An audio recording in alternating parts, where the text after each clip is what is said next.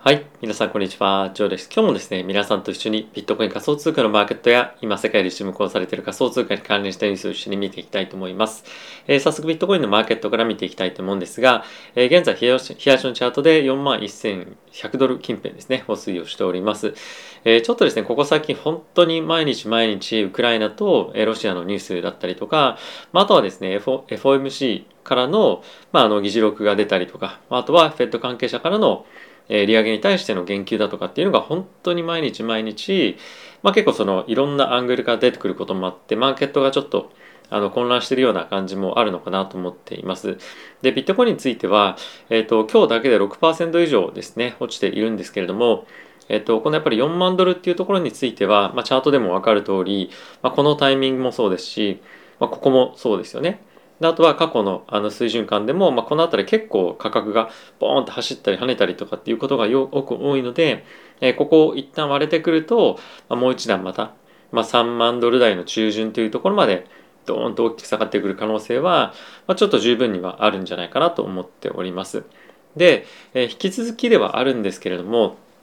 えっと、このやっぱり4万ドル割れてくる近辺っていうのは、まあ、ディップでの買いだったりとかっていうのは、まあ、入ってきやすく、まあ、なるんじゃないかなとは正直思ったりしてるんですね。っていうのも後ほどちょっとご紹介をするんですが、まあ、過去ですねクジラの人たちが買っていたのはやっぱりこの3万ドル台なんですね。なのでまあドーンとまた落ちてくると、まあ、クジラの人たちが拾っていくみたいな感じの、まあ、オペレーションが結構出てくるんじゃないかなと思うので、まあ、ここ最近のこの推移の範囲っていうものをまた下抜けしてみたいのっていうのはちょっと正直、まあ、僕は今のところは考えられないなと思っていて、まあ、っていうのもやっぱりいろんな材料が出ている中で追加的な悪材料が出ない限り、まあ、ここから下の値段っていうのはなかなか行きづらいのかなと思うので、まあ、ちょっと4万ドル全然割れてくる可能性はありながらも、まあ、このレンジ内での推移っていうように感じになるんじゃないかなと思っております。で、え、こちらイーサも同様ですよね。やっぱりこの辺りの水準っていうのが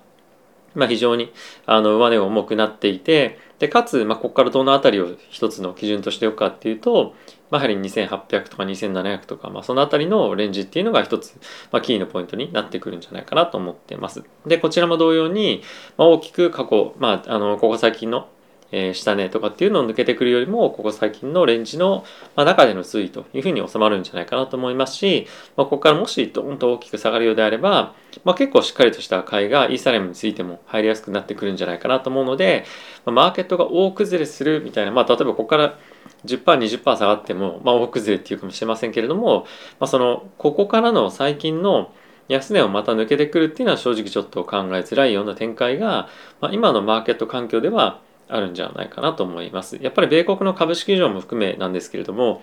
まあ、一旦今のこのロシア・ウクライナ情勢プラス利上げだとかどれぐらいの幅だみたいなところの議論の中で収まっている限りは、まあ、そんなに大崩れ、まあ、ここ最近の底値を割っていくってことはないという展開が続いていくんじゃないかなと思っております。で一応ですねこのコイン月光の現在のマーケットの動きっていうところを見てみると、まあ、ちょっと軒並みあの赤赤赤になっているんでちょっとリスクオフの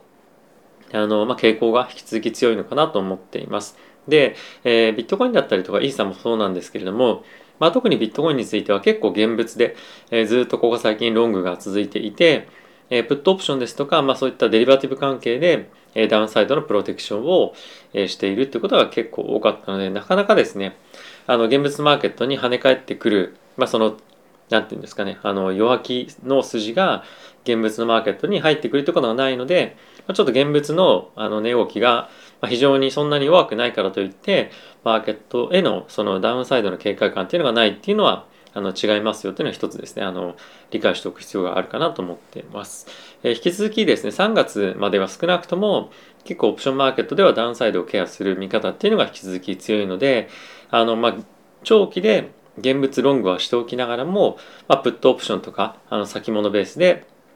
えーまあ、ヘッジを入れるダウンサイドをケアする、まあ、いわゆるその売っとくってことですね。ダウンサイドに向けてあの先物を売っておくっていうようなことは、まあ、引き続き起こっているというところを、まあ、気にしながらマーケットで、まあ、入るのであればどこでロングを入れるかもしくは、まあ、入らないかもしくは、まあ、ちょこちょこ前に誓っていくっていうのを、まあ、どれが自分に合ってるかっていうのを一つえこのタイミングでま判断をしておくこともあの必要かなと思っております。で、えここのやっぱり最近非常に多く注目されているポイントのえいくつかマクロ関係ですね、ニュース見ていきたいと思うんですが、えまずはですね、FRB のえセントルイス連銀、これブラード、ブラードさんなんですけども、ここ最近本当に毎日毎日、あの、 hawkish な、タカ派的な、その利上げをしていくぞっていう方向性の発言が本当に毎日出てきてるんですけれども、え今後の3会合で、え1ポイント以上の利上げをしていこうと。で、これは、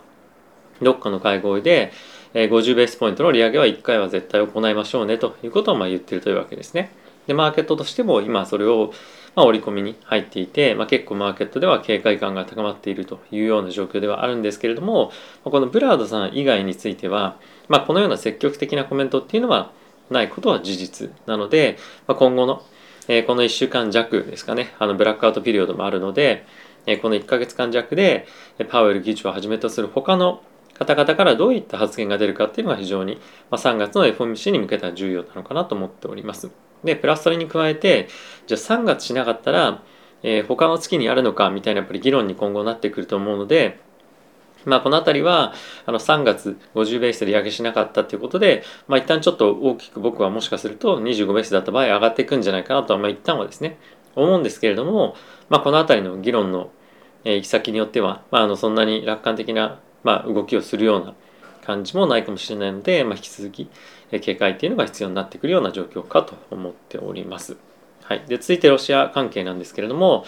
えアメリカの方からですねロシアが数日中にですねウクライナに侵攻するという可能性が高まってきているよというのはですねあの議会でも証言がありました。で、えこれについてはそのロシアとしてはですねやっぱりその今軍をえウクライナとの国境から撤退させてますよということは言っているんですけれども、まあ、実際のそのアクションとしては、まあ、非常にたくさんのまあ軍隊をですね、まあ、もろもろ必要なところにどんどんどんどん増強していってるっていうのが現状としてあるというのがまあ彼らの発言に発言のもとになっているとポイントかなと思います。で、まあ、それを一つあの、まあ、示すようなことも、まあ、国防長官の方からコメントも出ていてロシアの国境に対してロシア軍がさらにま接近していてでプラス、まあ、実際にまあ、いろんなその戦争というかそういったことが起こってもいいように、まあ、血液とかの備蓄も始まってますよと。なのでまあ完全にロシアとしてはあの戦争に向けて準備を整えていると。まあ少なくとも不利はしているというような、まあ、状況が現状のえーまあ、今起こっていることということを、まあ、ニュースとしても出ていました。でやっぱこれらを受けて株式マーケットだったりとかあの仮想通貨マーケットもですね少しやっぱリスクオフというか、まあ、ちょっと今何が起こるか分かんないというところで大きくマーケット下げているんですけれどもやっぱりその一日一日に出てくるニュースがかなり違うので、え積極的にあの、まあ、ポジションを取るというよりも、まあ、長期で見て、え自分が取ってもいいなと思う方向性のポジションを基本として方向感として持ってプラスどこのレベルに入っていくかとかあとはちょっと自分が買いたいレベルから離れてしまった場合に急いで買いに行く、まあ、ちょっと上がってきそうだなとか下がっちゃいそうだなっていうようなところを追っかけて買うんではなくて自分のポイントまで引きつけてしっかりとあの落ち着いて買うっていうようなところがです、まあ、買うのか売るのか分かりませんが、まあ、そういったのは本当に必要な、まあ、ちょっとメンタリティかなと今の相場では思っております。はい。で、ここから仮想通貨のマーケットニュースを見ていきたいと思うんですけれども、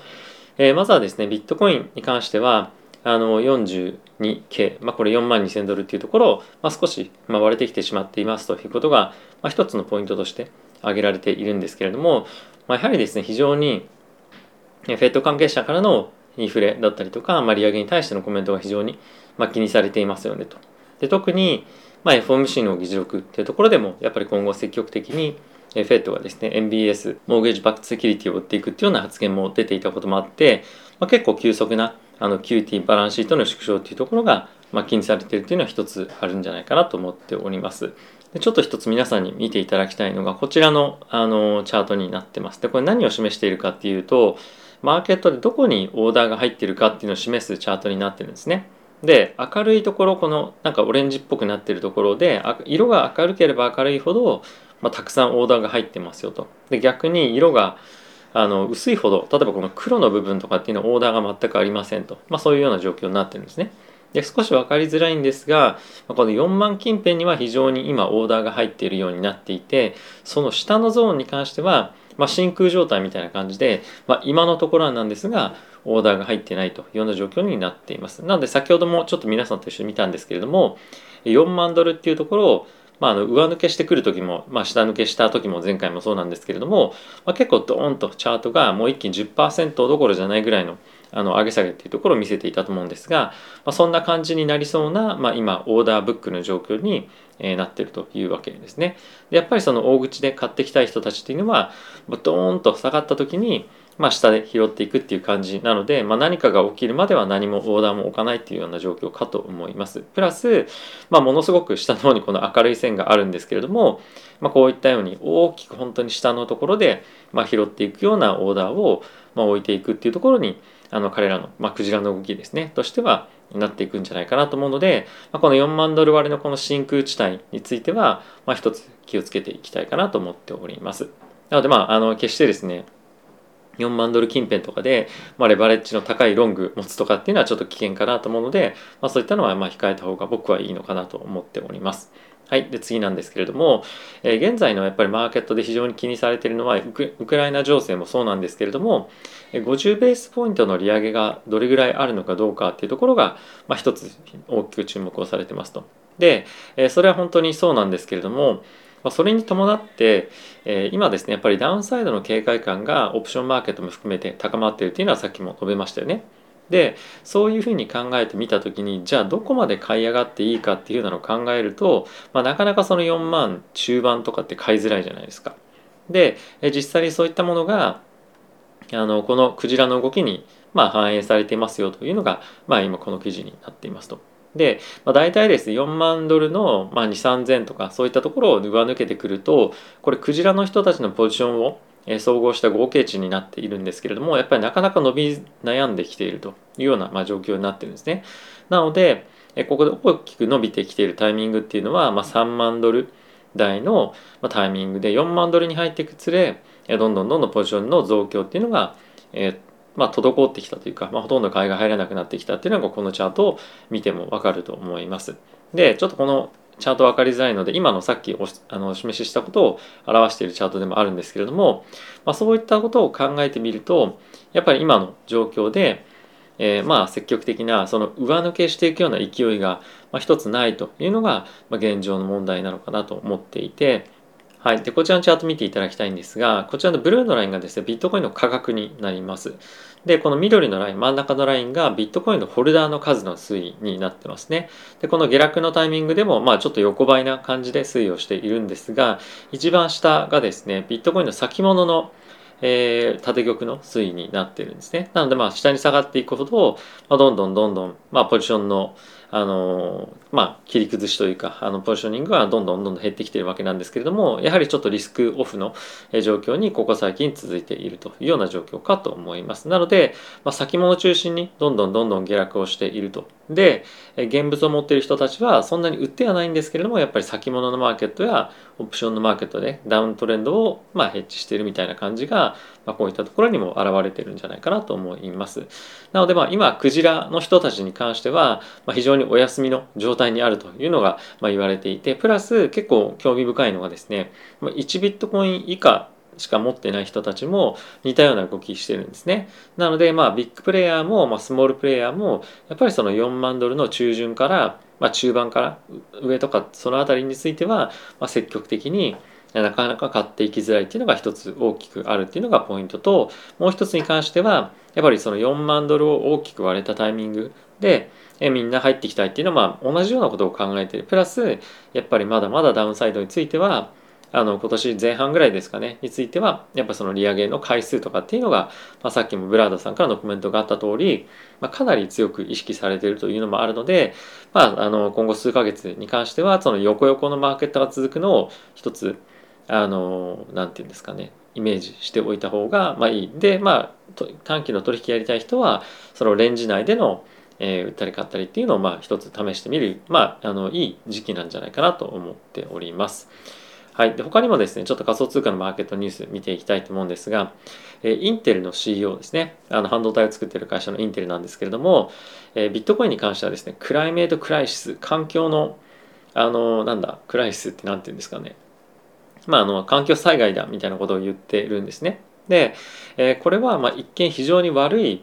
あの言葉に見えると思うんですが、えこの一方でですねインテルに関しては、ま現状よりもまあ、あの何千倍も効率的なビットコインをですねマイニングする、ま、半導体というのを今制作中なんですね。なのでま今の現状は本当に最悪な状況なんですけれども我々がその状況を変えるみたいなことをま今取り組んでいると。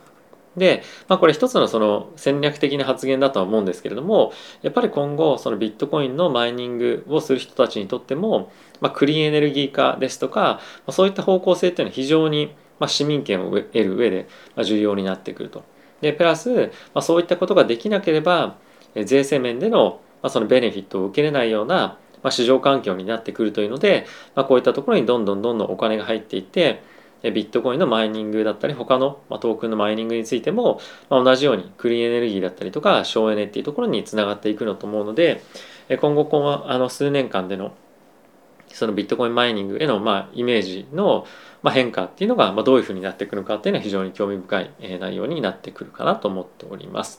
でそうなってくると、まあ、やはりですね、まあ、後ほどもあの、まあ、別のニュースになるかもしれませんがいろいろとニュース出てくると思うんですけれどもやっぱりですね国会議員ですとか、まあ、いろんな人がですねやっぱビットコインをなかなかちょっと否定しづらくなってくるような環境があると思うんですね。で最終的にはそのビットコインのボラティリティにしかあの文句を言えなくなってくるような状況になってきていてもうそこっていうのは完全に、まあ、投資家のあの判断に任せるって委ねるっていうところになると思うんですね。っていうのもやっぱりビットコインだけじゃなくてまあ、テスラもそうですし他の株式もそうですけれどもやっぱりボラティティはかなり悪い時には高いとで Facebook でも1日で25%落ちてしまう日もあるので、まあ、大して正直変わんないよねっていうのはあるかと思いますので、まあ、そうなってくると、まあ、よりマーケットとしてはビットコインを受け入れざるを得ないというかまあ、新しい別のアセットクラスとして、えー、しっかりと取り扱っていく方がベネフィットが多いという方向の議論になってくると思うので、まあ、こういったインテルのですね、まあ、新しい1000倍もそのエネルギー効率がいいチップみたいなのが出てくるとマーケットのその見方がガラッと変わってくるような状況になってくるんじゃないかなと思っております。はい。ってことで皆さん今日も動画ご視聴ありがとうございました。なんか本当に毎日毎日あの上行った下がったりうわーみたいな感じにまあちょっと僕も含めなっているんですけれども、まあ、基本的にはあの今年1年間というか特に前半については利上げの織り込みっていうのが今非常に難しくなっているかつ、まあ、結構大幅な利上げも短期的にやらなきゃいけないという発言も出てきているので、まあ、積極的なリスクテイクというよりもあの消極的なポジションの積み上げっていうところを、まあ、今年はやるタイミングなのかなと思ったりはしております。はい。まあ、いずれにせよですねあのそんなにすぐには市場環境変わらないと思うので、まあ、アップサイドも限定的ダウンサイドも限定的な中どこで拾っていくかっていうのを中心に考えていくこの半年間。まずはあの前半ですね。えー、7月ぐらいまではそういった非常に大きな利上げの議論が続いていくと思うので、まあ、大体今年の前半はこういった非常にロッキーとかっていうふうに英語で言いますけれども、まあ、あのボラティティが高い相場は続くんじゃないかなと思うので、気をつけていきたいと思います。はい。皆さん今日も動画ご視聴ありがとうございました。また次回の動画でお会いしましょう。さよなら。